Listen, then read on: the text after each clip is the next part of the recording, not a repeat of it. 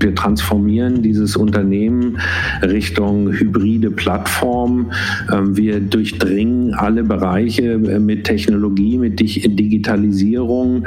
Das ist schon eine, eine Aufgabe, ähm, die mir großen Spaß macht. Und ich bin wahnsinnig froh, dass, der, äh, dass die Gesellschafter und auch der Konzernvorstand uns das Vertrauen und auch das Geld dazu gibt, das machen zu dürfen. Und ich bin sehr froh, dass wir so viele äh, großartige großartige Menschen bei Otto haben, die da richtig Bock drauf haben. Und deswegen macht es eben Spaß, das zu gestalten. Und ähm, es ist ein absoluter Wahnsinn, weil in Corona ist es bestimmt nicht einfach. Also gleichzeitig ein, ein, ein, ein, großes Geschäft zu machen, also operativ wirklich gut zu sein und gleichzeitig eben dieses Geschäft in jedem Millimeter komplett umzukrempeln. Servus zusammen und herzlich willkommen bei 7 Meilen Marken, eine Entdeckungsreise durch die wunderbare Welt der deutschen Marken. Maßgeschneiderte Marken, jung oder alt, berühmt oder weniger bekannt, die im übertragenen Sinne genau wie die mythologischen 7 Meilen Stiefel dem Träger ermöglichen, 7 Meilen in einem einzigen Schritt zu bewältigen. Ich spreche mit den Experten, die diese deutschen Marken lenken, um zu erfahren, wie sie ihre Marken, ihr wertvollstes immateriales Kapital entwickeln und managen. Mein heutiger Gast ist Vorsitzender des Bereichsvorstands von Otto. Das Tochterunternehmen der Otto Group mit Sitz in Hamburg ist Vorreiter für digitale Innovationen und entwickelte sich seit seiner Gründung 1948 vom reinen Versandhändler über einen E-Commerce-Player hin zur digitalen Plattform. Nach seinem Studium der Betriebswirtschaftslehre zum Diplomkaufmann an der Universität Erlangen-Nürnberg begann mein Gast 1990 seine Karriere bei Otto. Nach Stationen bei Otto Office, Eddie Bauer, unter anderem drei Jahren in Seattle und dem Bauversand, ist es seit 2012 wieder bei dem Hamburger Plattformanbieter Otto und dort seit 2018 in seiner jetzigen Position tätig. Trotz der fast schon Mailroom to the Boardroom Natur seiner steilen Karriere und der Nominierung zum CMO des Jahres 2020 glaubt mein Interviewpartner überraschenderweise nicht an Karriereplanung. Wir sprechen darüber, warum iterative Evolutionsschritte nicht mehr ausreichen, welche Bedeutung Haltung, Fairness, Ehrlichkeit und Transparenz haben, was es mit Brand Safety und Brand Governance sowie mit Make-or-Buy-Entscheidungen auf sich hat und wie man mit Fehltritten und Shitstorms umgehen sollte. Herzlich willkommen, Marc Opelt. Ja gut, dann vielleicht, ähm, vielleicht fangen wir damit an, deine Wurzeln. Wo bist du geboren? Ähm, du bist ganz lange in Hamburg, habe ich gesehen, ein paar, ein paar Ausnahmen. Aber wo bist du geboren und wo hast du der, der größte Teil von deiner Jugendheit äh, gebracht, deine Jugend? Also geboren bin ich mal äh, in, in, Nürnberg, ähm, aber als ich, glaube ich, so anderthalb Jahre war, sind wir umgezogen ins Ruhrgebiet nach Essen. Und in Essen bin ich dann aufgewachsen, bis ich 14 war. Und dann sind wir nach Bayern gezogen, nach Erlangen. Mhm. Weil mein Vater dort war sein Leben lang bei Siemens. Ähm, und ähm, dann habe ich in Nürnberg studiert, bin von Nürnberg nach Hamburg, ähm, habe bei Otto angefangen 1990 und war dann dort ähm, habe verschiedene Jobs gemacht, bin dann irgendwann auch nach Amerika gegangen im Jahr 2000 ungefähr, 2002 und, äh, zu Eddie Bauer nach Seattle und ähm, dann zurückgekommen und zurück ins Frankenland, immer noch im Otto-Konzern für die Firma, ähm, für die Bauergruppe. Und da haben wir in Bamberg gewohnt und da sind wir auch heute noch sehr, sehr oft. Also Bamberg ist Teil unseres Lebens immer geblieben und jetzt seit 2013 leben wir wieder in Hamburg. War, war Siemens dann eine von den von die ersten Marken, die dein Leben geprägt haben? Was ist dann, oder hast du andere Marken, dass du dann vielleicht eher als, äh, als ja, weiß nicht, was deine, deine sportliche Kreise oder äh, Süßigkeiten oder die solche Sachen? Nein, also ich glaube, wenn ich an Marken denke aus meiner Jugend, dann denke ich eher so an meine Jeans. Also das, das Blöde bei so einer Frage ist, dass man dann relativ genau weiß, wann jemand aufgewachsen ist, aber das weiß man wenn man mal in Zivil sowieso, das war eher so die End 60er, Anfang 70er. Und da war es großartig, ähm, die erste Jeans zu haben und das war eine Wrangler. Und äh, noch großartiger in meiner äh, kleinen Markenwelt wurde es dann, als ich die ersten weißen Puma-Schuhe hatte. Ähm, das Witzige ist, wenn ich heute so Retro-Modelle sehe, Stan, Stan Dingsbums da, ich, ich habe sie im Original schon getragen, als sie das erste Mal rauskam. Ja, ist immer noch so cool. Ja. Und war es dann auch die, diese Cowboy, äh, Cowboy-Image von Wrangler, was, die, was dich denn so, so beeindruckt hat? Und diese Thema, weil das dieses bisschen wie der Marlboro Man, wenn ich das richtige in Erinnerung habe. Nee, nee ähm, äh, gar nicht. Also das lag eher daran, dass ähm, eigentlich wollten wir alle, alle äh, eine Levi's haben, die war aber, glaube ich, noch teurer. Und ähm, äh, damit man dann nicht eine, eine ähm, Jingler Jeans tragen musste von C&A war dann Wrangler das, was ähm, das Budget meiner Eltern zuließ. Okay, so eine Einstiegs, äh, Einstiegsmarke dann der, der, der richtige Sachen. Und gab es denn da in, in, die Schule ähm, ein Fach, wo du eine besondere Gabe dafür hattest? Ich, wenn ich an, an die frühe Schule denke, denke ich immer an meine Schwester, die ist älter. Und als ihr Sohn aufgewachsen ist, hat sie, hat sie mir verboten, ähm, mit ihm über meine Zeugnisse von damals zu sprechen, weil ich dem Vorbildcharakter dann nicht gerecht werden könne. Ähm, in der Schule äh, eigentlich eher so im Gymnasium, da fing es an. Was mich immer ähm, wirklich, wo ich auch gut war, war Mathematik. Ähm, ich war, glaube ich, auch ziemlich gut in Geschichte und solchen Themen. Ähm, Sprachen, also ich äh, spreche fließend Englisch, ähm, das kam eigentlich erst so richtig, als wir dann tatsächlich auch in Amerika gelebt haben, auch so die totale Lust, so eine Sprache ähm, zu sprechen. Ansonsten Sport. Ich habe Sportleistungskurs gehabt. Das war immer, also auf der einen Seite ähm, eine gute Gelegenheit, sehr gute Noten zu bekommen. Und es hat mir halt auch wahnsinnig Spaß gemacht. Was waren dann damals deine, deine Sportarten? Volleyball und Schwimmen. Also du musst ja immer eine, eine, Teamsportart machen und das war Volleyball. Ich bin nicht besonders groß, ähm, deswegen habe ich immer als Steller gespielt, also vorne in der Mitte, der die Bälle verteilt hat. Und ähm, ja, und Schwimmen, weil die anderen Einzelsportarten sowas wie Turnen zum Beispiel oder Leichtathletik nicht wirklich mein Ding war. Bist du Kurzstreckler beim Schwimmen oder eher Dauer, äh, Dauertyp? Was, äh, was war deine da? Kurzstrecke, 50 und 100 Meter. Sprint, ja. Du hast, du hast das anders da hingelegt, damit deine Karriere, vor allem beim, wenn man vom Arbeitgeber spricht, ähm, wirklich diese, diese, ich weiß nicht, ob klassische, aber heutzutage wirklich seltener gewordene von, von Mailroom to Boardroom äh, Karrierereise äh, gemacht. Ähm, du hast auch viele Facetten erlebt äh, innerhalb von, von diesem Konzern. Ähm, was war es mit, mit, mit Amerika? War es denn, denn gewünscht? War es denn so, wo irgendwann ist man an der Reihe und man muss im Ausland gehen, um weiterzukommen? Oder war das gezielt, hey, ich will unbedingt nach Amerika, muss nach Amerika? Oder wie, wie ist das zustande gekommen, deine, deine Zeit im Ausland? Nein, grundsätzlich habe ich ja, sonst wäre ich nicht hier, ähm, immer eine ganz, ganz tiefe Verbundenheit zur Otto-Gruppe ähm, gehabt. Aber im Rahmen der Möglichkeiten wollte ich möglichst viel erleben und habe auch sehr viele großartige Gelegenheiten bekommen, auch eine Firma zu gründen, ähm, Otto Office damals. Und ähm, nur das war dann nach sechs Jahren, wollte ich was anderes machen und da kam Eddie Bauer, jetzt also nicht später die Bauer-Gruppe, sondern Eddie Bauer als Marke in ähm, in Amerika und ähm, da bin ich nach München gegangen und dann gab es auch die Möglichkeit von München eben irgendwann nach Seattle zu gehen. Und als das dann ähm, als, äh, ob, als, als, als Möglichkeit auftauchte, haben, haben wir das auch sofort genommen, meine Frau und ich und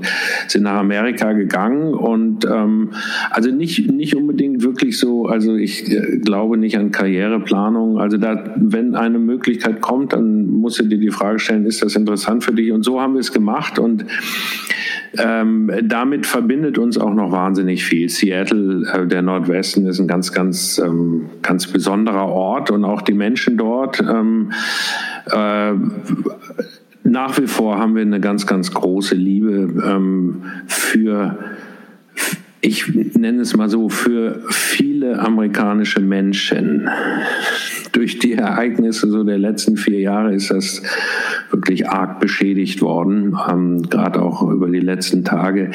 Aber wir haben ganz engen Kontakt zu diesen lieben und großartigen Menschen und kriegen deswegen nach wie vor mit. Und wer den Nordwesten auch kennt, weiß, dass man sich auch in dieses Land verlieben kann, allein von der Landschaft, von der Natur. Vermissen wir immer noch sehr.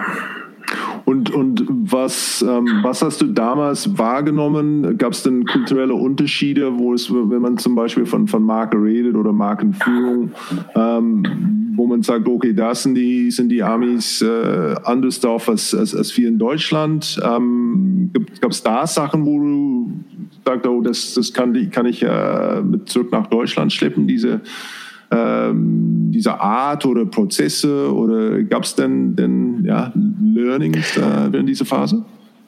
Ja, absolut. Also ich kam ja eher aus dem traditionellen Versandhandel, wo, sagen wir mal, das ganze Markenthema eher Richtung äh, vertrieblicher Vermarktung Marktung immer als Schwerpunkt hat. Und Eddie Bauer in Seattle mit der Heritage und mit der Geschichte, die da äh, zu erzählen war, von diesem äh, kleinen ähm, Sportladen, äh, der ähm, schon äh, sehr früh in der Geschichte der Amerikaner sozusagen die Sportleute, die Fischer und so weiter ausgestattet hat. Also überhaupt sich mit der Heritage, mit einer Geschichte einer Marke, Marke auseinanderzusetzen und die zu versuchen, diese, dieses Narrativ immer wieder auch authentisch zu erzählen und auch in den Produkten und in der Kommunikation leben zu lassen. Ich glaube, das, das habe ich tatsächlich in Amerika gelernt und äh, dann aber auch das in den sehr unterschiedlichen ähm, Kanälen, ähm, die Eddie Bauer ja hatte. Bei, bei Eddie Bauer in Amerika, da kamen die ganzen Läden noch dazu. Also du hast nicht nur ähm, die klassischen äh, Kanäle, dann kam E-Commerce dazu, aber wenn du noch, ich war dann auch fürs Visual Merchandising der, der 500 Eddie Bauer Läden verantwortlich und ähm, das ist nochmal eine ganz andere Liga, weil du dann dreidimensional tatsächlich in Ausstattung, in Floorsets etc. auch denken musst und ich glaube, alles, was ich oder vieles, was ich ähm, weiß über das Thema äh, klassische Markenbildung, habe ich tatsächlich in Amerika gelebt.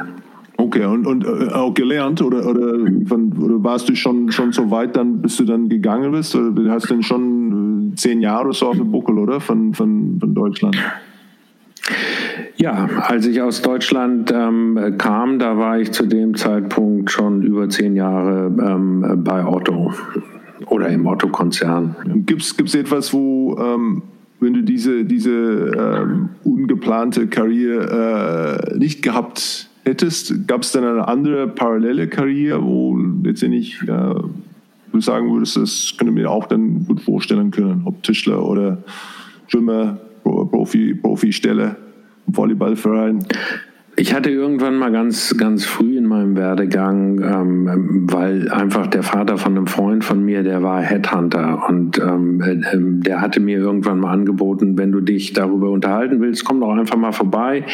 Und dann haben wir geredet und ich bin so mit, mit, dem Stift und, und einem Blog gekommen und habe gesagt, so, ich möchte jetzt mit dir Karriereplanung machen. Was muss ich machen und so. Und da hat er gesagt, du äh, schmeiß mal den Blog weg und den Stift. Du musst darauf achten, ähm, wo deine Leidenschaft ist. Also wo das, was du machst, einen möglichst großen Überschnitt hat zu deiner Persönlichkeit, zu deinen Überzeugungen, zu deinen Haltungen. Und dann guck dir vielleicht die nächsten drei Jahre an in der Position und ähm, beantworte die Frage, ob das ein Job für dich ist, so. Und alles andere wird sich dann geben, weil du immer in den Themen, die eine hohe Passung zu deiner Persönlichkeit haben, in den Themen wirst du sehr gut sein. Und äh, das war tatsächlich der der Tag, an dem ich auch genau so drauf geschaut habe und nie mehr mir über Karriereplanung oder so Gedanken gemacht habe. Ich habe immer gedacht, wenn du, wenn du das machst, was dir Spaß macht, dann wirst du gut sein. Und ich glaube, das war auch so.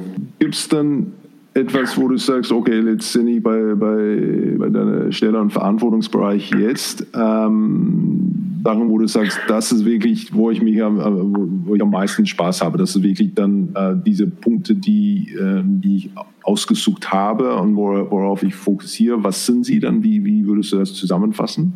Also es gibt nicht irgendwelche Sachen, die ich jetzt besonders gerne mache. Ich habe ja eine sehr große Bandbreite, aber ich glaube im, im Kern, dass ähm, was alle ähm, Fachthemen miteinander verbindet, ist das Arbeiten ähm, mit äh, den großartigen Menschen, die bei Otto sind. Und deswegen muss ich das nochmal sagen, deswegen leide ich wahrscheinlich besonders unter Corona, weil ich die alle nicht sehen kann. Und ähm, hier ähm, mit Kamera zweidimensional, das ist halt doch was anderes. Ich ziehe wahnsinnig viel Kraft aus, ähm, aus meinen Mitarbeiterinnen, ähm, ähm, aus den Teams und, ähm, und lass mich inspirieren. Und dann die Aufgabe selber ist es natürlich einfach eine, ähm, eine, eine großartige Aufgabe, ein Unternehmen einer solchen Dimension mit großartigen anderen ähm, äh, Kolleginnen ähm, durch so eine oder so transformieren zu dürfen, weil das ist eigentlich das Kernthema, was wir machen. Wir machen, wir transformieren dieses Unternehmen Richtung hybride Plattform. Ähm, wir durchdringen alle Bereiche äh, mit Technologie, mit Digitalisierung. Das ist schon eine, eine Aufgabe, ähm, die mir großen Spaß macht und ich bin wahnsinnig froh, dass der, äh, dass die Gesellschafter und auch der Konzernvorstand uns das Vertrauen und auch das Geld dazu gibt, das machen zu dürfen.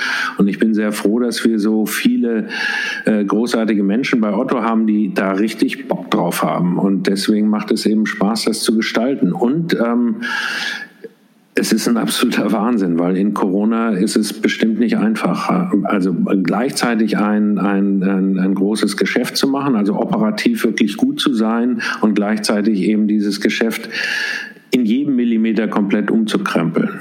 Wenn man von, von Transformation spricht, ähm, ich war relativ lang bei, bei BPP und Publicis Töchter unterwegs, habe das viel mitbekommen, das Thema digitale Transformation mitbekommen, was ich für, für absolut Käse äh, erlebt habe, ähm, viele, viele Fälle.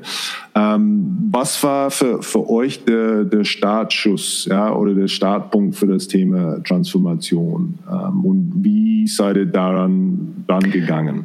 Weil ich gehe davon aus, dass es, dann, dass es mehr war, als es eine digitale Transformation und eine neue Software-Stack dazu zu implementieren. Eine richtige Transformation, also ich glaube, erst einmal ähm, ist es etwas, was nie zu Ende ist und deswegen kann man das auch nicht so richtig sagen, wann es begonnen hat. Ich, ich könnte ähm, Punkte sagen, wo es, wo es nochmal richtigen Schub bekommen hat. Also ich glaube, der Grund, ähm, warum es Otto überhaupt noch gibt, ist, weil wir uns mehrere Male schon transformiert haben. Ich glaube, wir sind die einzigen, die es geschafft haben, aus dem klassischen Versandhandel in den E-Commerce über ähm, zu gehen und dann tatsächlich als Händler erfolgreich in einer E-Commerce-Welt zu sein. Und jetzt kommt eben die nächste Stufe zu einer hybriden Plattform mit einem Marktplatz, mit Servicefunktionen eben auch für unsere Partner ähm, dazu. Und hier kommen jetzt nochmal von, von den technischen Anforderungen ganz andere Dimensionen dazu, weil du ganz einfach Teile des Geschäftsmodells, das ist alles Zeug, was du nicht von der Stange kaufen kannst. Den größten Teil, alles das, was zum Kern gehört, musst du selber bauen. Und ähm, da, äh, sagen wir mal, kam noch mal mehr so eine Exponentialität ähm, hinzu, dass du eben gleichzeitig auch die, die ganze fragmentierte ähm, Technologielandschaft aufräumen musst, abräumen musst, neu aufbauen musst. Und dann kommt der Marktplatz dazu. Wir haben eine Payment-Gesellschaft gebaut und sind die gerade dabei auszugründen. Ähm, also insofern ist, ähm, ich würde dir äh, äh, zustimmen, das sind, ist nicht eine Aneinanderreihung von äh, Projekten, sondern das ist vor allen Dingen auch ein kulturelles Thema.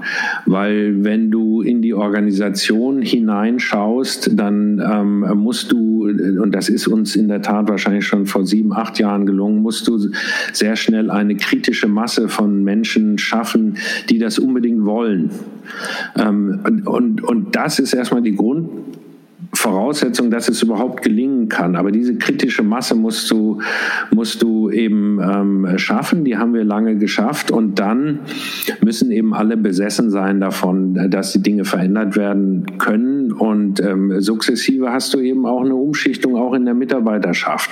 Aber es ist vor allen Dingen Transformation ist etwas, was im Kopf und im Herzen stattfindet. Alles andere wird sich dann finden.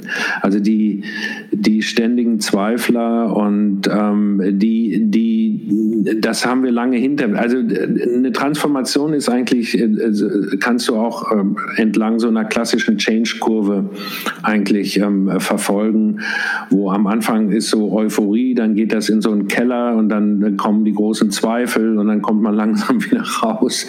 Ähm, das haben wir alles hinter uns gelassen. Wir sind jetzt in der Phase, wo wir mit äh, sehr hoher Geschwindigkeit sehr, sehr, sehr, sehr viele äh, Projekte parallel machen.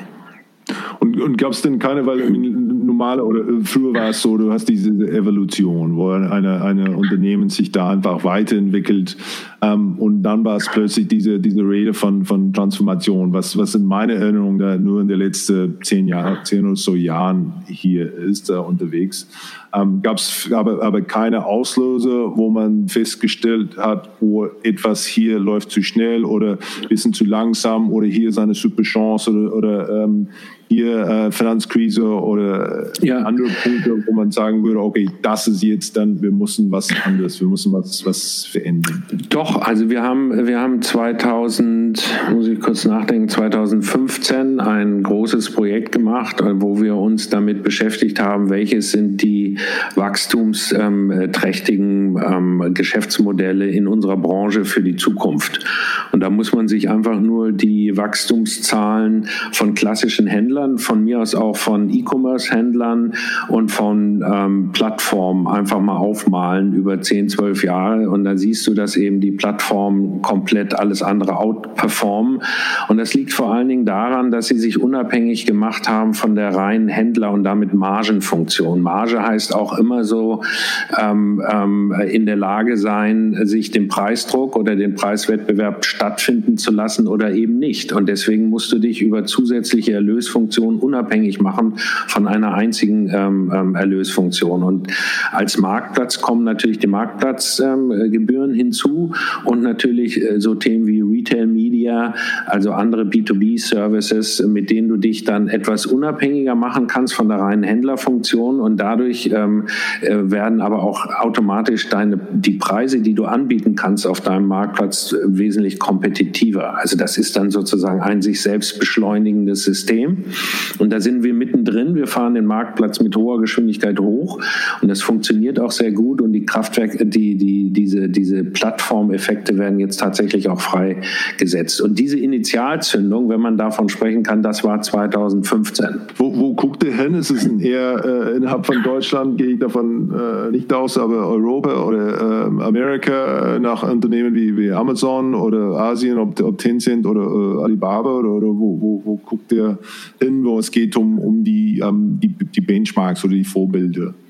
Also ähm, ich beantworte das gleich. Ich komme nochmal auf, auf das, die Frage ähm, Evolution oder, oder exponentielle Entwicklung. Ich glaube, äh, Evolution reicht schon lange nicht mehr, weil du in den verschiedenen Facetten deines Geschäftsmodells eine geradezu exponentielle Explosion von einzelnen Ausprägungen. Wenn du die Marketingkanäle nimmst, ich bin noch in einer Welt aufgewachsen, da hattest du so anderthalb Marketingkanäle, je nachdem, ob wir uns als Versandhändler TV leisten können. Heute hast du, je nachdem wer zählt, irgendwie zwischen 40 und 50 Kanäle, davon ganz komplett neue Sachen wie Social Media, die geradezu in ihrer Bedeutung explodiert sind.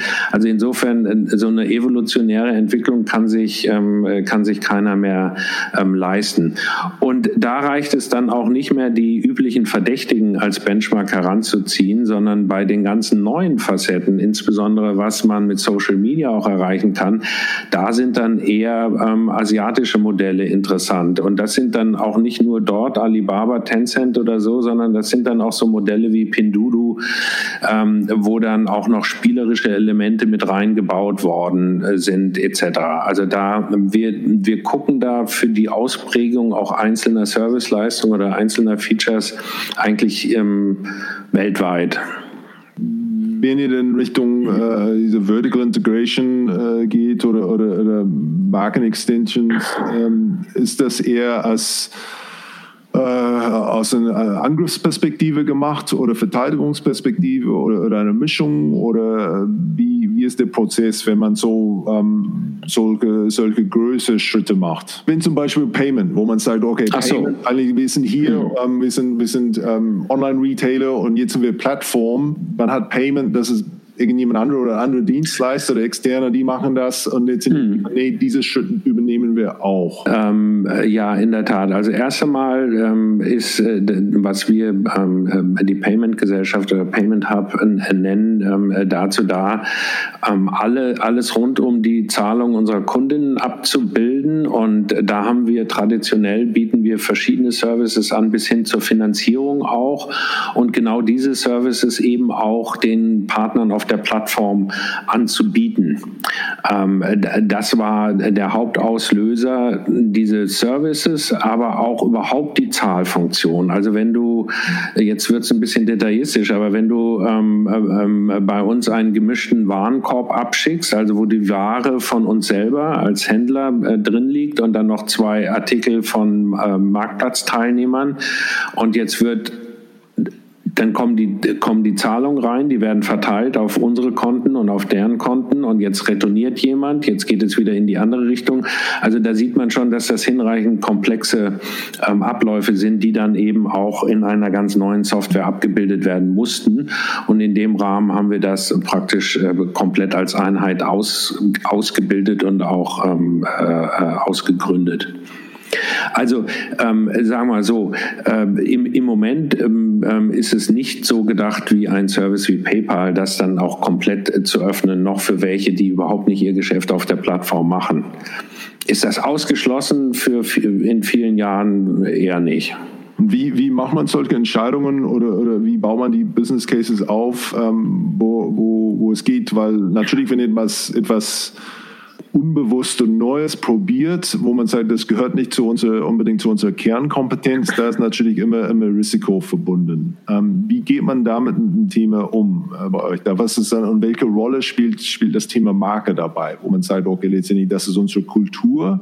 Ähm, wir, wir probieren schon gerne Sachen, Sachen aus und hier sind die Maßnahmen oder wie, wie, äh, wie macht ihr das? Ja, also ich glaube, was uns immer sehr geholfen hat, ähm, äh, das ist, dass dieses Thema Ausprobieren, Innovation ähm, äh, tatsächlich ein Teil der Otto-DNA immer gewesen ist. Und das äh, lag auch in den frühen Jahren schon immer auch in der Person ähm, äh, Michael Otto, der immer seine Leute getrieben hat, sich neue Entwicklungen anzugucken. Ich weiß, wir, noch, wir waren vor gefühlt 100 Jahren die ersten, die ihren Katalog auf eine CD äh, gedruckt haben, wo das auch noch völlig irrelevant, das war eigentlich immer irrelevant, aber wir waren mit die ersten, die, die, die als klassischer Händler ins Internet gegangen sind. Also diese, diese Mentalität, äh, probiert was aus und, und vor allen Dingen aber auch der andere Teil der Mentalität, wir können alles. Wir können natürlich nicht alles, aber in unserem Kopf, in unserem Herzen können wir erstmal grundsätzlich alles. Und ähm, das hilft wahnsinnig. Und natürlich äh, guckst du dir dann auch ganz genau deine strategischen Geschäftsfelder an und sagst, um so eine Plattform zu betreiben, was brauchst du denn da und was sind die wichtigsten Bestandteile auch der Wertschöpfungskette? Und dann stellst du dir die Frage, was solltest du davon selber machen? Also auch äh, so im Sinne von Total Cost of Ownership oder was, ähm, was ähm, kannst du auch einfach, um Geschwindigkeit ähm, zu bekommen, vielleicht zukaufen an Softwaremodulen? Und wenn du da reingucken würdest, da gibt es durchaus Ecken, also Softwareprodukte, die auch reingeschraubt sind, die wir nicht selber programmiert haben. Ne? Wenn es dann zum, zum Themen geht, ähm, wie zum Beispiel dieses Thema Bezahlung. Ähm, wie macht ihr das dann äh, aus, aus Markenperspektive? Ist das wirklich, wo man sagt, okay, das wollen wir als, ja, sagen wir, Otto Pay benennen? Oder ist es etwas, wo wir sagen, nee, letztendlich, das hat dann wieder einen anderen Name und Identität haben? Das ist dann, ja klar, kommt es von uns, aber die, die Verbindung soll, soll nicht so sein. Gibt es eine, eine Strategie, die ihr immer verfolgt oder von, von, von Fall zu Fall anders? Oder wie, wie macht ihr das? Also es ist lustig, dass du die Frage stellst, weil wir hatten das, glaube ich, gerade vor zwei Wochen diskutiert und das wird ganz sehr deutlich mit Otto markiert werden. Okay. Und hat, hat eure Erfahrung, ich habe es auch gerade mitbekommen mit, mit, mit Otto Now, ähm, man hat eine Erfahrung gemacht mit dieser, dieser äh, Vermietungs, äh, Vermietungsplattform oder Produktvermietungsservice, ähm, probiert, jetzt eingestellt. Das hat den Namen Otto drauf, aber es ist wirklich so, wo man sagt, okay, ähm, das machen wir wieder und das wird, wird immer so sein? Oder kannst du auch dann Sachen vorstellen, wo es sagt, äh, nee, das würden wir gerne probieren, aber dann eher als U-Boot-artig oder vielleicht mit einer, einer anderen äh, Identität?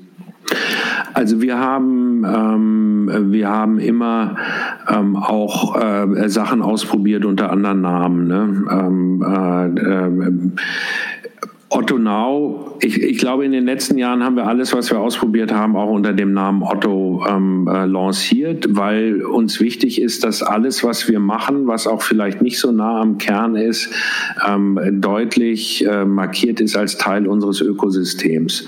Und ähm, wenn ähm, mal eine Idee nicht funktioniert, ähm, so wie das bei Otto Now äh, der Fall war, dann denke ich mal, ist es heutzutage völlig legitim zu sagen, ähm, das stellen wir jetzt ein. Also ich meine, ähm, auf allen Kongressen, wo äh, schlaue Menschen unterwegs sind, wird immer gepredigt, ähm, fail fast und ähm, Fehlerkultur.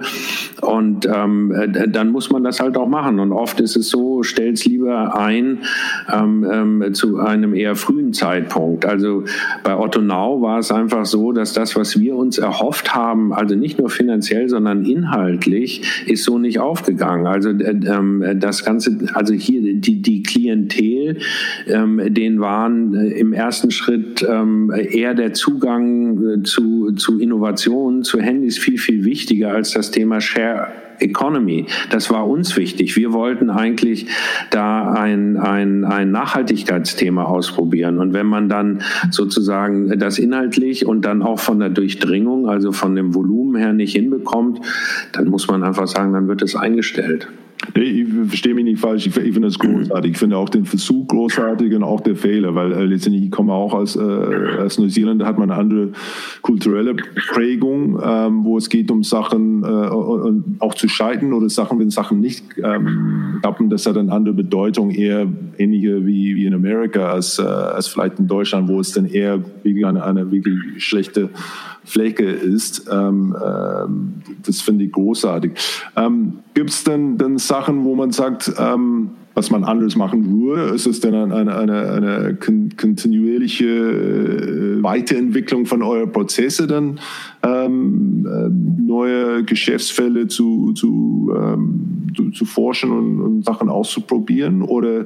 Wir haben schon ähm, ähm, viele Dinge bei den kleineren Sachen, also sei es jetzt bei Otto Now, aber auch ähm, bei Schlafeld oder anderen Angebotskonzepten immer wieder ausprobiert, die, sagen wir mal, in der Umsetzung, also zum Beispiel den Einsatz von, von Virtual Reality, haben wir in so einer Aktivität ähm, äh, ausprobiert die, sagen wir mal, ähm, auf otto.de umzusetzen, sehr, sehr ähm, sehr, sehr aufwendig gewesen wäre. Und wenn du etwas nur ausprobieren ähm, willst, dann geht es oft bei den kleineren Beibooten ähm, einfach äh, äh, besser.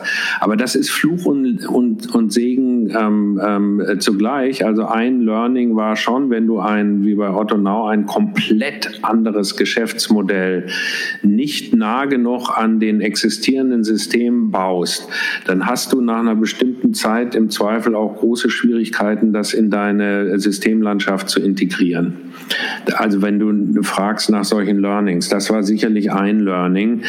Ähm, und ähm, das ist auch eine Bestätigung der Strategie in den ganzen neuen Systemen, die wir bauen, eben sehr stark API-fähig auch zu sein, dass du wirklich an jeder Stelle auch modular praktisch andere Bestandteile anfügen kannst.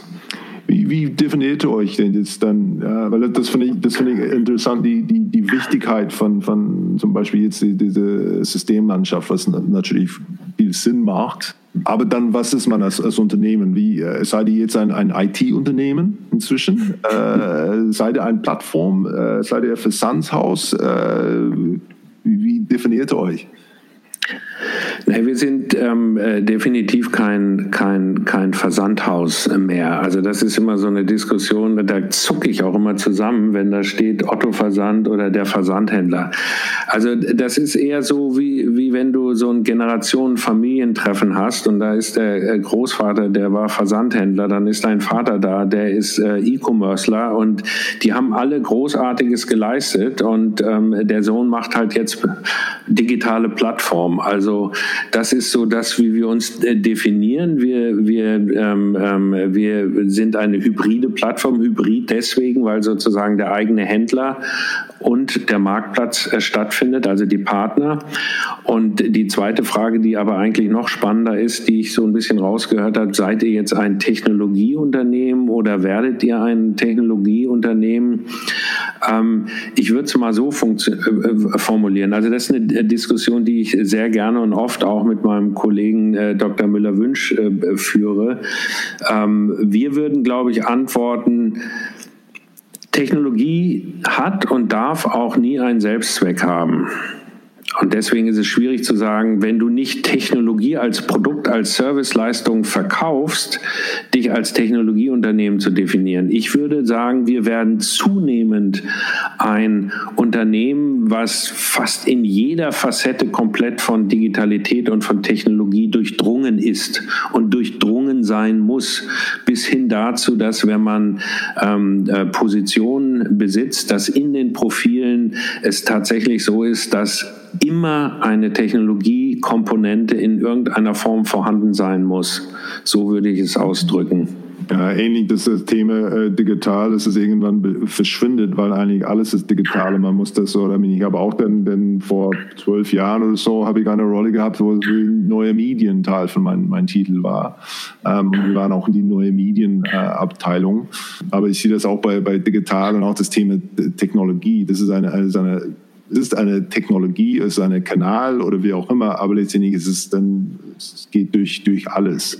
Ähm, was äh, letztendlich für, für 2000 2020. Ähm, ich gehe davon aus, ich habe von, von euren Weihnachtszahlen gesehen, ähm, Best Christmas uh, of all time. Ich gehe davon aus, dass die, die Gesamtzahlen auch uh, sehr gut waren für, für 2020. Was habt ihr über euch gelernt letztes Jahr als, als Marke und als Unternehmen? Naja, ähm, 2020 war ähm, wie für wahrscheinlich ganz, ganz viele andere Unternehmen ein absoluter Rollercoaster. Ne? Also als wir in die, als die erste Corona-Welle kam, da wussten wir überhaupt nicht, was da eigentlich Sache ist. Wir haben Liquiditätssicherung betrieben, weil da zuerst ganz Deutschland in einer absoluten Schockstarre war und wir sind komplett in Krisenmodus äh, gegangen, ähm, weil wir gar nicht wussten, wie geht das weiter und wie, ähm, wie, wie stehen wir diese Krise durch. Das hat sich dann sehr schnell gewandelt und dann ging es eigentlich vor allen Dingen darum, ähm, das zu bedienen, was unsere Kundinnen am dringendsten brauchten. Und das waren eigentlich alles, was es braucht, zum Leben und zum Arbeiten zu Hause. Und das hat sich traurigerweise, muss man ja sagen, also als, als Händler äh, positiverweise, aber so in unserem Leben traurigerweise nicht geändert, weil wir nach wie vor in einer, in, mitten in der zweiten, zweieinhalbten, dritten Welle drin sind. Und ähm, aber äh, äh, ich glaube, das war dann ab dem Zeitpunkt der Fokus dass wir versuchen sozusagen dieser Nachfrage auch gerecht zu werden und nach wie vor eine tolle Kundenleistung, auch trotz Einschränkungen an der Haustür, trotz Corona-Bestimmungen, das eben ähm, bieten, bieten zu können. Ja, und ähm, es wäre gelogen, wenn wir sagen würden, wir sind nicht ordentlich gewachsen in der Zeit. Ich finde die ganze Diskussion um, um äh, äh wie soll ich jetzt sagen, Gewinner, Verlierer in so einer Krise finde ich schwierig, ne? Weil man muss ja, man muss ja auch auf, also wenn man, wenn man differenziert auf die Situation in unserer Branche gerade guckt oder auch in anderen Branchen, dann, dann ist so eine, so eine Krise sehr gnadenlos. Also die, die, die in bestimmten Feldern Hausaufgaben gemacht haben, die profitieren im Zweifel und, und, und andere müssen vielleicht Hausaufgaben ähm, ähm, auch noch machen. Und ähm, ich glaube, dass es jetzt ähm, sehr, sehr wichtig ist, dass, dass es ähm, ähm, uns allen gelingt, auch gut aus dieser ganzen Situation wieder rauszukommen. Ich finde, ich, äh, ja, ich hoffe, dass ähm, wir in den nächsten Wochen ähm, die Themen, die jetzt öffentlich auch stark diskutiert werden mit ähm, Impfung etc., dass wir vielleicht doch schneller vorwärts kommen, als das vielleicht im Moment in der Prognose ist. Weil jetzt mal völlig unabhängig von, von, von der Händlerbranche ist es für die Gemütslage von ganz Deutschland und von allen Branchen sehr, sehr wichtig, dass wir irgendwann hier auch wieder mit einem positiven ähm, ähm, Bild für Deutschland da wieder rauskommen kommen. Das wäre mein großer Wunsch. Hat, hatte die, die, die Krise und, und, und eure sagen wir, neue gesellschaftliche Relevanz, ähm, äh, vielleicht eure interne Marke, Markenwahrnehmung oder Markenbedeutung, äh, hat das sich verändert? War das spurbar? Ist das etwas, wo man, wo man sich dann beschäftigt hat? Weil ich gehe davon aus, dass man schon die Rolle ähm, die Aufgabe von Otto äh, schon anders gesehen wird als vor 18 Monaten? Also ich glaube, die erste Welle war vielleicht in der Wahrnehmung auch noch mal anders als die zweite Welle. In der ersten Welle da haben wir viel darüber diskutiert, ähm, dass Deutschland irgendwie zusammenrückt, auch gefühlsmäßig. Da war viel, viel Solidarität ähm, im Gespräch. Was ist wirklich wichtig? Auch in der Community, was ist wichtig? Und all diese, all diese Werte und dieser Wertekanon passt, ähm, passt sehr gut zu Otto. Das ist genau das, was wir wollen. Wir wollen fair sein zu unseren Kundinnen. Wir wollen ein tolles Erlebnis bieten. Wir wollen aber auch fair zu unseren ähm, Partnern sein. Und ähm, äh, das war so, so die Diskussion. Und ich, ich glaube, äh, wenn es wenn ich die Frage richtig verstanden, hat das, es hat uns eher bestärkt in der Art und Weise, wie wir auch Markenarbeit machen, also auch von den, Hin, äh, ähm, von den Inhalten. Wir werden, der Ausgangspunkt unserer Kommunikation wird immer ähm, äh, wird das Thema Haltung sein. Das Thema Haltung und witzigerweise ist unser Markenkern definieren wir den als Zuhause gestalten. Aber wenn wir von Zuhause gestalten reden, reden wir nicht nur von den vier Wänden. Wir sagen, wir, wir übersetzen das in dein Leben gestalten. Und wir wollen diejenigen sein, mit denen sich Endverbraucher auch in ihrem Wertekanon identifizieren können. Und das hat was mit Fairness, mit Authentizität, mit Ehrlichkeit Arbeit zu tun. Wir sind auch nicht perfekt. Uns passieren Dinge, dass wir Sachen über den Marktplatz anbieten, ähm, ähm, die, wo, wo die Texte einfach unmöglich sind oder die Abbildungen unmöglich sind. Wenn in dem Moment, wo wir das sehen, nehmen wir das sofort runter. Aber ich glaube, was wahnsinnig wichtig ist, dass wir uns sehr, sehr darum bemühen. Und ich glaube, das ist schon an ganz, ganz vielen Stellen jetzt auch deutlich geworden. Und ähm, ich glaube, das hat die, hat die Corona-Zeit uns ähm, ähm, in der internen Diskussion eigentlich noch geholfen und uns bestärkt ähm, in dieser, wie soll ich sagen, authentischen, ehrlichen Aufstellung. Kriegt das denn auch das Thema den, den uh, Brand Safety ein, ein anderes Thema bei, bei internen Operationen, wie, wie, gerade wie du sagst, ja, aber es geht um Marktplatz, die, die Prozesse ähm, äh, von, von Leuten oder wie, wie Leute etwas dann auf, auf eurer Plattform äh, zum Verkauf ähm, ein, einführen können. Gab es denn auch denn andere Sachen, wo es ja, da müssen wir vorsichtiger sein? Äh, absolut. Ja, okay. ja, absolut. Das ist ein ganz, ähm, dann ein ganz, ganz großes Thema. Also sowieso muss man darauf achten, wenn einem das so wichtig ist wie uns, musst du noch mehr darauf achten. Also das sind dann äh, kommen wir jetzt zu sehr starken Brand Governance ähm, äh, Themen. Also wir wir haben unsere eigenen äh, Sprachalgorithmen entwickelt, aber auch Bilderalgorithmen, die Bilder rausfischen, weil wenn du dir überlegst, ähm, wir haben jetzt ähm, bis zum Ende des Jahres knapp 1000 Partner angebunden die teilweise 50, 60, 70, 100.000 Artikel mit auf deine Plattform spülen. Und natürlich haben wir sehr, sehr strenge Regularien, die und äh, Code of Ethics, ähm, Code of Conduct, die unterschrieben werden müssen. Ähm, und trotzdem kann es passieren, dass in so einer Flut dir was durchgeht. Also musst du von Anfang an Prozesse und auch Regularien etablieren, die das verhindern. Und wir setzen da sehr, sehr stark auch auf BI. Die entwickelt sich ständig ähm, weiter. Und zusätzlich haben wir sehr, sehr schnelle Prozesse, wo ähm, äh, wir haben auch einen, einen Ethikrat, der sich tatsächlich vor allen Dingen um solche Themen kümmert, wo sehr, sehr schnell ähm, auch Entscheidungen, also wirklich in, in, in, also das erste ist in, in so einer Eskalation, dass wir erstmal das Angebot runternehmen von der Plattform und dann aber sehr, sehr schnell entscheiden, wollen wir es wieder drauf tun oder wollen wir es nicht drauf tun. Und im Zweifel kann der Ethikrat sogar unsere, unsere Einkaufsorganisation überstimmen und sagen, nein, das machen wir nicht, das ist nicht, das äh, passt nicht zu uns, das machen wir nicht. Ja, das ist ein Riesenthema und ich glaube ganz ehrlich, es ist nach vorne ähm, auch ein Thema von noch stärker wachsender Bedeutung, weil ich glaube, dass die Menschen von, von ähm, Anbietern wie uns einfach erwarten, dass wir sehr transparent sind, dass wir sagen können, wo kommen die Sachen eigentlich her? Wer hat die geliefert? Ähm, und, und, und warum verwendet ihr jetzt diese, diese diskriminierenden Texte oder, ähm, oder, oder Bilder oder so? Und dann, dann muss eben versuchen, diese Sachen vorher schon rauszufiltern filtern, beziehungsweise, wenn es dann passiert ist, sehr offen damit umzugehen. Ja, das, äh, was übrigens gut funktioniert. Ja.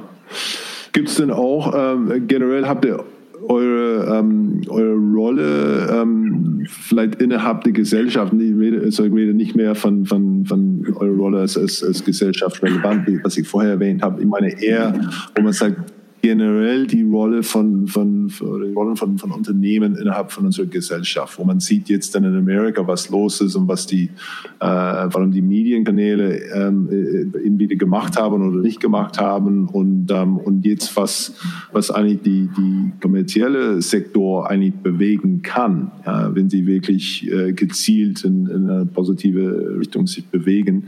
Wie seht ihr, wie seht ihr eure Rolle, wenn es geht zu, zum, zum Thema Politik? Politik ähm, oder Gesellschaft als, äh, als Unternehmen und als Marke Otto? Also ich, äh, wir haben uns klar dazu bekannt, ähm, in den äh, relevanten Themen Haltung zu zeigen. Ich greife mal eins auf. Äh, äh, wir haben letztes Jahr eine Kampagne gehabt mit einem ähm, gleichgeschlechtlichen Paar in, in so einem VW-Bus. Und ähm, wir wussten von Anfang an, dass das im Zweifel ähm, äh, an der einen oder anderen Stelle Shit Stürme ähm, ähm, hervorrufen wird. Und das, das, ähm, äh, das haben wir bewusst in Kauf genommen, aber nicht um, um Aufmerksamkeit zu erregen, sondern weil wir sagen, wir wollen die Vielfalt in unserer Gesellschaft, die wollen wir abbilden, genauso wie wir in unserem Unternehmen ähm, das von Anfang an abgebildet haben. Wenn wir die genderneutrale Sprache einführen, dann machen wir das nicht, weil es gerade schick ist, sondern weil wir im, im Herzen davon überzeugt sind, dass das äh, der richtige Weg ist. Und das wollen wir nach vorne hin auch immer wieder, zeigen. Und ähm, ich glaube, es lohnt sich, für diese Sachen einzustehen. Was du wahrscheinlich nicht sehen würdest von Otto, dass wir zu, dass wir jetzt äh, irgendwie die Corona-Maßnahmen kommentieren oder dass wir ähm, politische Statements absondern. Ähm, was natürlich immer wieder, ähm, und das halte ich auch für sinnvoll, wenn jemand kommentiert, wäre wäre das Dr. Michael Otto, dass ihm vielleicht bestimmte Gesetzgebung, die aber ähm, ähm, keine Ahnung Richtung Nachhaltigkeit oder so vielleicht äh, nicht schnell genug gehen oder so. Er hat eine sehr genaue Perspektive auch auf bestimmte Dinge. Aber wir ähm, als Otto Einzelgesellschaft, wir, wir, wir bekennen uns zu Themen, wir bekennen uns zu Fairness und Diversity. Und das wirst du in der Kommunikation immer wieder sehen und in unseren Reaktionen auf bestimmte bestimmte Dinge, auch die über ja, Social Media mittlerweile in Echtzeit auch in unsere Richtung gespielt werden, dass wir dort auch immer sehr klar ähm, unsere Haltung darstellen. Und äh, das Beispiel, was ich dort gerne benutzen würde, das war ein Tweet, den wir bekommen haben, wo eine Userin unsere, ähm, es war eine Printkampagne, glaube ich, mit, ähm, mit Colored People drin, ähm, äh, sehr drastisch kommentiert hat, ähm, mache ich meinen äh, Twitter-Account an, auf oder Social Media auf und dann glotzt mich Afrika an. Das waren, glaube ich, die Originalworte Worte. Und da an so einer Stelle ist es sehr wichtig, dass man auf der einen Seite bedacht, aber auf der anderen Seite eben auch sehr klar ähm, äh, darauf reagiert. Und das haben wir damals getan. Also, was ich sagen will, man muss man sollte oder wir haben uns dazu bekannt, auch in solchen Situationen ähm, eine klare Haltung zu beweisen. Und ich glaube, wir sind uns sehr wohl bewusst, dass das nicht so einfach ist. Ja, ich finde, ich finde es, ist, es ist wirklich schwierig teilweise, ähm, vor allem wenn man, wenn man weiß, I mean, man sieht das gerade in Amerika, ähm, man hat auch ein paar andere Unternehmen gesehen, ähm, wo sie wissen, okay, wenn ich was tue, dann ähm, will ich dann vielleicht 40 Prozent von meinem Markt dann eigentlich dann äh, gegen mich bringen. Ähm, das ist dann, dann, dann braucht man wirklich Mut, um das zu mhm. tun. Ja, aber da muss man auch nicht nur diese, diese Verantwortung gegenüber die Aktien haben, dann, dann, dann wahrhaben. Man muss auch diese, diese breite äh, Verantwortung ähm, gegenüber die anderen Stakeholders, was der, diese Business Roundtable da, da vor, vor ein, zwei Jahren dann, dann unterschrieben haben. Aber bis jetzt davon nicht so viel, viel gezeigt hat, muss man, muss man sagen. Ist es bei euch das Thema, das Thema Haltung? Ist das, ähm, ist das etwas, was eine, eine Evolutionsprozess war? Ähm, war, es, war es euch immer wichtig oder war es auch dann etwas, was sich dann äh, als Teil von dieser Transformation oder zunehmend über die letzten paar Jahren ähm, reingebracht worden ist? Also ähm, wie gesagt, wir hatten immer eine, eine äh, stark Inhaber geprägte äh, DNA und ich glaube, ähm, was Otto als Arbeitgeber auch immer ausgezeichnet hat, war der Umgang miteinander. Darauf sind wir auch sehr stolz. Aber mit der Transformation und ähm, dem ähm, einhergehenden und notwendigen Kulturwandel haben wir uns und tun das jetzt jeden Tag auch sehr, sehr stark mit ähm, einer Veränderung veränderten Haltung oder mit einem Haltungszielbild auseinander, weil wir der tiefsten Überzeugung sind, nur wenn du eine bestimmte Haltung einnimmst, bist du überhaupt in der Lage, eine Transformation zu gestalten, weil du diese, diese, diese enorme Veränderung auch aushalten musst. Und in unserer Haltung formulieren wir A, dass wir uns dazu bekennen, die Zukunft aktiv zu gestalten, auf der einen Seite, aber wir tun das in einem äh, toleranten und diversen diversen ähm, ähm, und zugewandten Miteinander äh, zwischen den Menschen. Also wir betonen, dass uns das Miteinander, die Collaboration, solche Werte, dass die uns wichtig sind, dass wir das gemeinsam machen. Und insofern ist die Diskussion um die Haltung aus meiner Sicht ein wichtiger, vielleicht nicht sogar der wichtigste Bestandteil einer Transformation.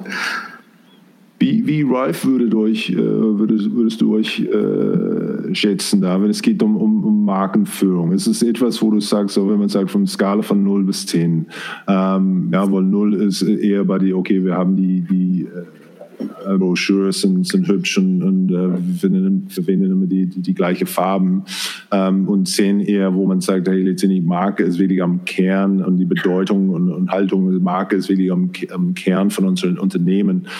Wie reif seid ihr? Ähm, wie weit seid ihr auf, äh, auf diese, diese Reise gekommen? Also ich ähm, selbstkritisch würde ich sagen, da ist ordentlich Luft nach oben. Also ich würde uns eher so bei einer sechs oder sieben sehen äh, von zehn. Also ähm, einfach auch als Ansporn, äh, um das äh, differenzierter zu beantworten. Ich glaube, wir beherrschen alle Kanäle äh, tatsächlich. Wir sind ähm, in der Lage, auch ähm, äh, einen synchronen oder synchronisierten Content über alle Kanäle anständig auszuspielen. Ich glaube, unsere letzte Weihnachtskampagne war ein großartiges Beispiel über diese komplett integrierte und synchronisierte Verteilung. Ähm, Warum dann keine zehn? Ich glaube, was uns noch besser gelingen muss, ähm, ist dann, ähm, wenn du sozusagen aus diesen Kanälen dann auf unseren, äh, auf unseren Webshop kommst oder auf unsere App, ähm, die Bilderwelten etc., da klafft teilweise noch ähm, äh, etwas, äh, wo wir sagen müssen, wir müssen diese, diese Landung aus dieser, aus der eher ähm, Instagrammable äh, World, aus dieser schönen, also einem wirklich einem, einem einem inspirierenden Content dann in den Shop hinein. Da gibt es noch Wackler, wo ich sagen würde, da kann man noch mehr machen, da müssen wir auch noch mehr machen. Also das Thema Inspiration kommt mir noch ähm, in den einzelnen Funktionalitäten etwas zu kurz. Ähm, von der, von der ähm, Kanalbeherrschung, auch wenn die jetzt noch, noch nicht hundertprozentig technisch miteinander ähm, ähm, automatisiert und synchronisiert sind, wissen wir aber, glaube ich, mittlerweile sehr genau, was wir tun und was wir tun müssen. Ich habe ich hab selbst ähm, vor, vor Weihnachten, was es spät November oder so, habe ich dann eine, eine Spülmaschine über euch bestellt. Ich habe dann zuerst, ich habe wirklich dann alles angeschaut, alle größere Online-Händler ähm, und bin am Ende, am Ende, dann bei euch gelandet äh, aus verschiedenen Gründen. Ähm, und es zu das hat alles geklappt. Ich habe nicht so viele persönliche Erfahrungen äh, mit euch und das, das fand ich interessant, weil ich bin, bin relativ digital und bestelle ganz viel online, aber bei sowas, ähm, das, war, das war für mich interessant und ich habe auch das interessant gefunden, dass man ähm, die, ähm, wie sagt man, die, die Entsorgung von das Altgerät und die, die Einschluss, der Anschluss ähm, von, einem, von einem externen Dienstleister dann, dann äh, überlassen wird, was eigentlich die, fast der wichtigste Kundenkontaktpunkt ist äh, und natürlich auch ein großes große Risiko. Aber es hat gut geklappt. Ist, ist das ein, ein, ein Bereich, wo man sagen würde, ähm, lassen wir das, solange es funktioniert? Oder ist das auch etwas, wo man sagt, wenn man von Vertical Integration spricht, dann diese Art den Last Mile und diese, diese wirklich persönliche Kontakt oder Erlebnis mit dem, mit dem Endkunde, ähm, dass, es, dass es wichtig ist, dass die Leute dann wirklich Otto vertreten und nicht nur irgendein anderer äh, Subunternehmer? Ja, also natürlich aus einer sehr egoistischen Markenperspektive würde ich mich sehr freuen, wenn der Hermes Einrichtungsservice ähm, Otto-T-Shirts äh, tragen würde. Der hat natürlich auch noch andere äh, Kunden, andere Marken aus dem Konzern und, ähm, und ähm, auch extern noch. Ich glaube, das Wichtigste ist das Letzte, was du gesagt hast, dass die Leistung toll war. Und ähm, das funktioniert wirklich gut. Ähm, genau den, den, den Aufbauservice, den Mitnahmeservice, den Anschlussservice. Und ähm, die Leistung ist schon das, äh, die Serviceleistung, die wir nach vorne hin auch noch weiter ausbauen wollen. Also wenn wir, wenn jemand so ein Thema hat, dann wollen wir das äh, äh rundum dann auch abnehmen. Und ähm, die, bei der weißen Ware klappt das sehr gut gut. Da kriegen wir auch hervorragende Bewertungen. Ähm, und das ist schon eine, ähm, wie soll ich sagen, ein Teil unserer Profilierung auch, äh, hier so eine, so eine sehr gute Serviceleistung bieten zu können.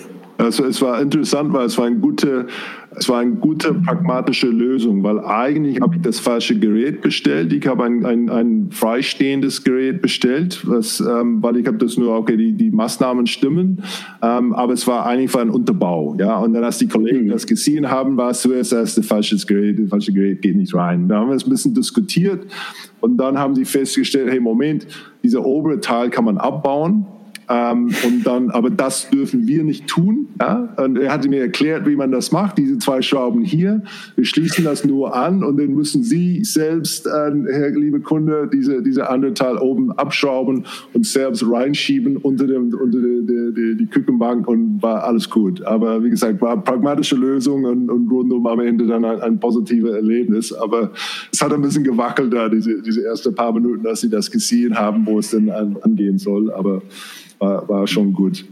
Gibt es ähm, gibt's Unternehmen äh, in, in Deutschland, wo man sagt, von, von Markenführung-Perspektive, wo, wo du dann, dann anschaust, so, boah, die, die Kollegen, die machen es äh, wirklich, äh, wirklich stark von einer Marke, vielleicht äh, aus anderen Branchen, wo du da hinschaust oder ihr hinschaut?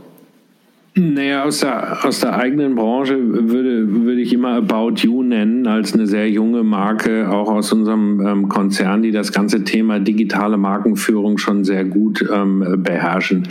Wenn man jetzt ähm, ähm in andere Marken guckt, vielleicht in andere Branchen, ähm, Klar, da fallen einem vielleicht immer wieder auch so Luxusmarken ein.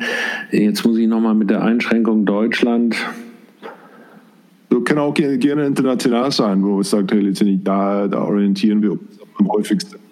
Also bei den bei den ähm, bei den Klamotten, da da sind es vor allen Dingen auch immer wieder, ähm, finde ich Italiener, die, die eine großartige ähm, äh, Marke revitalisieren können, so damals wie mit Bellstuff oder so, wo du im Grunde genommen nur eine einzige Motorradjacke hast und die haben da ganze Kollektionen draus gezaubert und sehr erfolgreich diese Bellstuff-Geschichte auch erzählt. Das hat mich sehr ähm, äh, beeindruckt. Und natürlich, äh, was mich bei den Luxusmarken schon auch immer wieder, ist jetzt nicht vergleichbar mit Otto, weil wir eher im, im breiten Geschäft ähm, unterwegs sind, aber so, so Marken wie Louis Vuitton oder ähm, Porsche und andere, die, die, wenn man, wenn man das Thema Begehrlichkeit einer Marke verstehen möchte, dann muss man, äh, dann muss man sich mit den Marken auseinandersetzen oder vielleicht auch mit Uhrenmarken, die in der Lage sind, limitierte Editionen rauszubringen, die plötzlich dann jeder haben will. Das ist schon, ist schon, ich glaube, da kann man hingucken, wenn es um das, ähm, äh, um, um, um das Thema geht, wie erzählt man eine Markengeschichte und wie kreiert man eine absolute Begehrlichkeit. Ähm, ansonsten gibt es natürlich in Deutschland hervorragende Marken, auch äh, von Bayersdorf, Nivea etc., die es geschafft haben, ganze Generationen mit, mit, mit einem immer wieder revitalisierten Markenkern äh, zu begleiten. Das sind schon Marken, die mich, ähm, die mich oder Köln, Haferflocken, so eine Marke, die ich aus äh, Kindertagen kenne. Wenn du heute im Supermarkt stehst, hast du ganze ganze Regale von unterschiedlichen Köln-Müslis, die im Grunde genommen auch mal aus einer einzigen Müsli-Tüte entstanden sind. Ne? Das sind schon auch Marken, die wissen ziemlich genau, was sie tun. Habt ihr dann auch eine, eine, eine Beratungsrolle bei euren äh, Plattformkunden, wo es geht vielleicht um, um, um Extensions oder Brand Extensions in, in andere Bereiche? Weil, ähm, weil ich, sie, ich verstehe diese, diese Verlockung, äh, wenn, man, wenn man guckt, was Amazon macht mit, äh, mit Basics, wo man sagt, okay, wie sieht das, das Thema und, und natürlich das Thema Fairness, jetzt haben sie große Probleme, äh, zumindest in die USA. Ähm, wie, wie geht ihr damit um? Ja, zu sagen, hey Lizini, ähm, ist es etwas, wo wir eher unsere Kunden äh, auf, auf den Plattform unterstützen, um sie zu helfen, wie, wie sie vielleicht äh, ihre Produkte anders, anders gestalten können oder vielleicht andere Marken oder ist es auch, wo man sagt, nee, machen wir es selber, wir machen auch unsere eigene Marke und nehmen mit die, die Erfahrungen und Informationen, die wir als, äh, als Plattformbetreiber ähm, vielleicht das äh, als Vorteil verwenden können? Nee, wir haben, ähm, wir haben ähm, auch selber ähm, viele Eigenmarken eigentlich in, jeder, in jedem ähm, Produktbereich, die wir auch schon vorher hatten, die wir jetzt noch weiterführen. Wir haben auch äh, Lizenzmarken. Wir haben so eine Marke wie Lascana, die wir nicht nur auf der eigenen Plattform verkaufen, sondern bis hin zu Zalando sogar zu finden sind. Ähm, und wir, also das, das Nützen von äh, Daten ähm, der, ähm, der Plattformpartner, da wird ja richtigerweise vom Gesetzgeber werden da sehr klare, transparente ähm, Regeln auch gesetzt, die wir natürlich ähm, befolgen.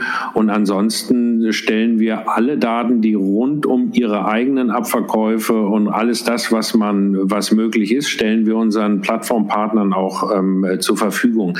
Ich glaube, was wir äh, mindestens im Moment nicht tun, ist, dass wir mit denen zusammen ähm, Produkte entwickeln. Also wir würden dann eher ähm, ähm, Produkte entwickeln, was wir auch tun, White Label Produkte weiterentwickeln für den Händler Otto auf der Plattform.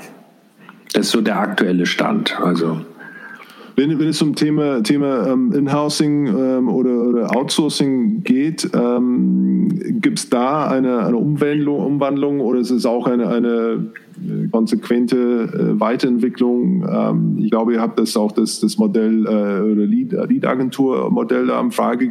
Hm. Ähm, was habt ihr vor? Wie, wie geht ihr damit um, wo man sagt, okay, hier sind die Sachen, die wir beherrschen müssen intern, hier sind die Sachen, wo man sagt, da macht man eine Art den Joint Venture und hier sind die Sachen, nee, das, äh, das müssen wirklich die Profis machen oder die, die, die Externe mit, mit die Tiefe von, von ihrer Wissheit. Äh, wie macht ihr das? Und was habt ihr vor, der also, Markt äh, insbesondere? Also bei, bei, der, bei dem Thema Technologie, Softwareentwicklung, da hast du permanente Make-or-Buy-Entscheidungen. Und äh, da würde ich mir sogar noch mehr wünschen, dass wir mehr Buy machen als Make. Das ist nur nicht immer so einfach. Und, ähm, und natürlich gibt es auch sowas wie einen Entwicklerstolz, den man dann äh, überwinden muss und sagen muss, ja, ich weiß, dass ihr das auch könnt, aber vielleicht ist es nicht notwendig, das jetzt gerade zu machen, weil ihr habt so viele andere Themen noch zu machen. Was jetzt diese Agenturgeschichte angeht, da muss man einfach sagen, das ist ähm, äh, ich meine, das weißt du im Zweifel äh, genau, wenn du, es gibt so, so mit Agenturen auch so Liebesleben, also eine, eine Wunschhochzeit und ähm, es wird dann auch äh, gepitcht ähm, mit den äh, super Teams und man hat ähm, eine tolle Zeit und dann, dann ist das vielleicht auch wie in einer Partnerschaft, dann nützt sich das so ein bisschen ab und ähm, wir hatten einfach das Gefühl, dass wir mal einen neuen Ansatz da ausprobieren müssen und etwas kreieren, müssen, was sich wirklich 100 Prozent nur ähm, auf unsere Bedürfnisse einstellt. Und das fühlt sich sehr gut an und das werden wir auch weiter ähm, machen. Aber es gibt keinerlei Selbstzweck zu sagen, wir machen nur in-house oder wir machen nur extern. Aber wir führen permanent immer wieder in allen Facetten unseres Geschäftes Gespräche mit der Branche. Also wir, wir gucken überall hin, machen ständig Benchmarks, um zu sehen, gibt es irgendwas, was wir lernen können von anderen auch. Es gibt keine, keine hard and fast Regel, wo man sagt, okay, das Thema Strategie, Kreation, äh, Medien, ähm, wo man sagt, okay, das, das muss definitiv in-house sein. Das darf in-house sein, muss aber nicht unbedingt sein, wenn wir bessere Möglichkeiten externe sehen und das, das muss eigentlich eher extern sein. Na, ich glaube, also generell das Thema Unternehmensstrategie und so, das sollte, solltest du nicht outsourcen. Was die kreativen Themen angehen, ich glaube, da kann man, da kann man immer outsourcen und da kann man immer auch, auch Jobs outsourcen. Und was die Technologie angeht, ich glaube, da ist es sehr wichtig zu gucken, was ist ein Kernbestandteil deiner Wertschöpfung. Also wenn du zum Beispiel ähm, im, in der App oder so die Suche ähm, outsourcen würdest, das ist peace. Wahrscheinlich schwierig. Also ich glaube, man kann sehr gut, man könnte auf einem auf einem Technologie-Stack aufsetzen oder auf einem, einem ähm, ähm, wie soll ich sagen, auf einem ähm, Code-Kern.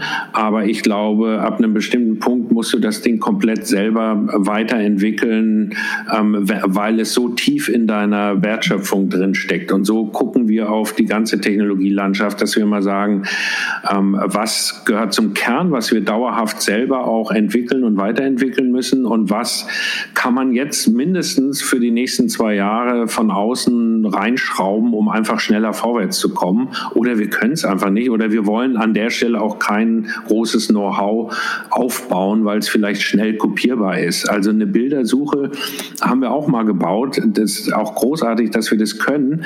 Ähm, es gibt da draußen aber gleichzeitig irgendwie 100 Bildersuchen. Ne? Da fragst du dich dann auch, das hätten wir vielleicht auch anders machen können.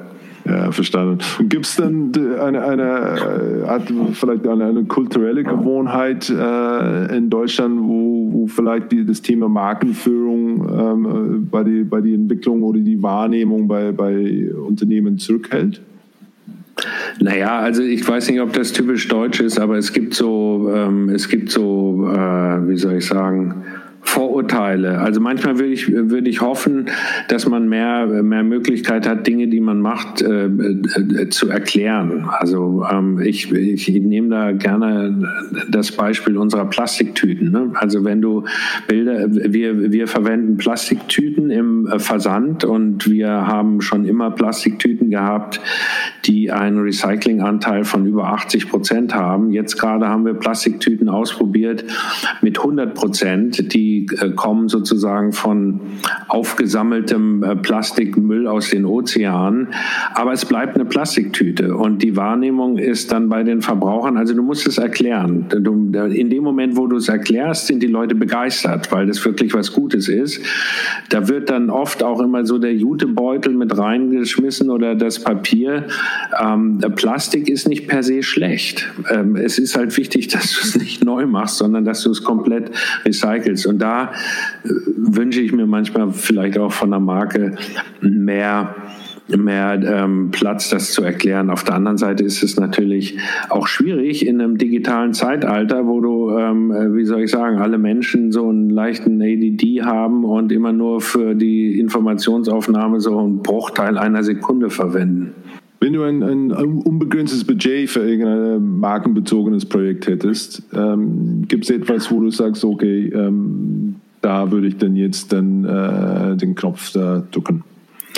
Ja, also ein Thema, was wir auch schon forcieren, da würde ich gerne ähm, noch wesentlich mehr machen, ist ähm, äh, CGI-Fotografie. Das ist ähm, insbesondere für den Home and Living Bereich ein wichtiger Punkt, dass du im Grunde genommen die ganze Fotografie ähm, durch künstlich entstandene ähm, Fotografie ersetzt. Und das ist mittlerweile in einem Stadion, wo man ähm, äh, das im Zweifel gar nicht mehr als normaler Mensch unterscheiden kann. Und der, der große Vorteil ist, dadurch, dass das halt alles Datensätze ist, dass du dann ähm, sofort eine Dreidimensionalität hast. Also du kannst, ähm, du könntest dann einen Stuhl aus einer, aus einer Wohnzimmersituation sofort rausnehmen, drehen, auch äh, über eine Brille in dein eigenes Wohnzimmer rein projizieren. Das versuchen wir gerade mit unseren Lieferanten zusammen weiterzuentwickeln, aber da hätte ich Lust, noch viel, viel mehr zu machen. Das wäre so, das wäre so ein Thema. Mixed, Mixed Reality, künstliche Intelligenz, dann ja. ja. Ja, ich finde auch diese, diese, diese, ähm, ähm, wie sagt man, künstliche, künstliche Influences ähm, wirklich interessant als Thema. Wenn du einen, einen Markenkurs für die Geschäftsführer der, der deutschen Hidden Champions lehren würdest, ähm, worauf würdest du der, der, der Fokus legen? Hm. Also ich hatte ähm, durchaus ähm, auch äh, das ein oder andere Zusammentreffen mit Hidden Champions. Die sind ja vor allem im süddeutschen Raum, so auch Baden-Württemberg. Da hatte ich mal die Gelegenheit, auf einer Veranstaltung sprechen zu dürfen. Und das sind ähm, sehr, sehr interessante Menschen, wo ich mich eher fragen könnte, auch, was können wir von denen lernen? Aber erst einmal, was könnten die vielleicht noch lernen? Ich glaube, der eine oder andere tut sich schwer, ähm, seine eigene großartige Geschichte zu erzählen. Weil ähm, die, das sind oft Familienunternehmen, ähm, wo über Generationen schon ein Thema zur Perfektion getrieben wurde und jetzt mal umgedreht, was können wir eigentlich von solchen Menschen leben?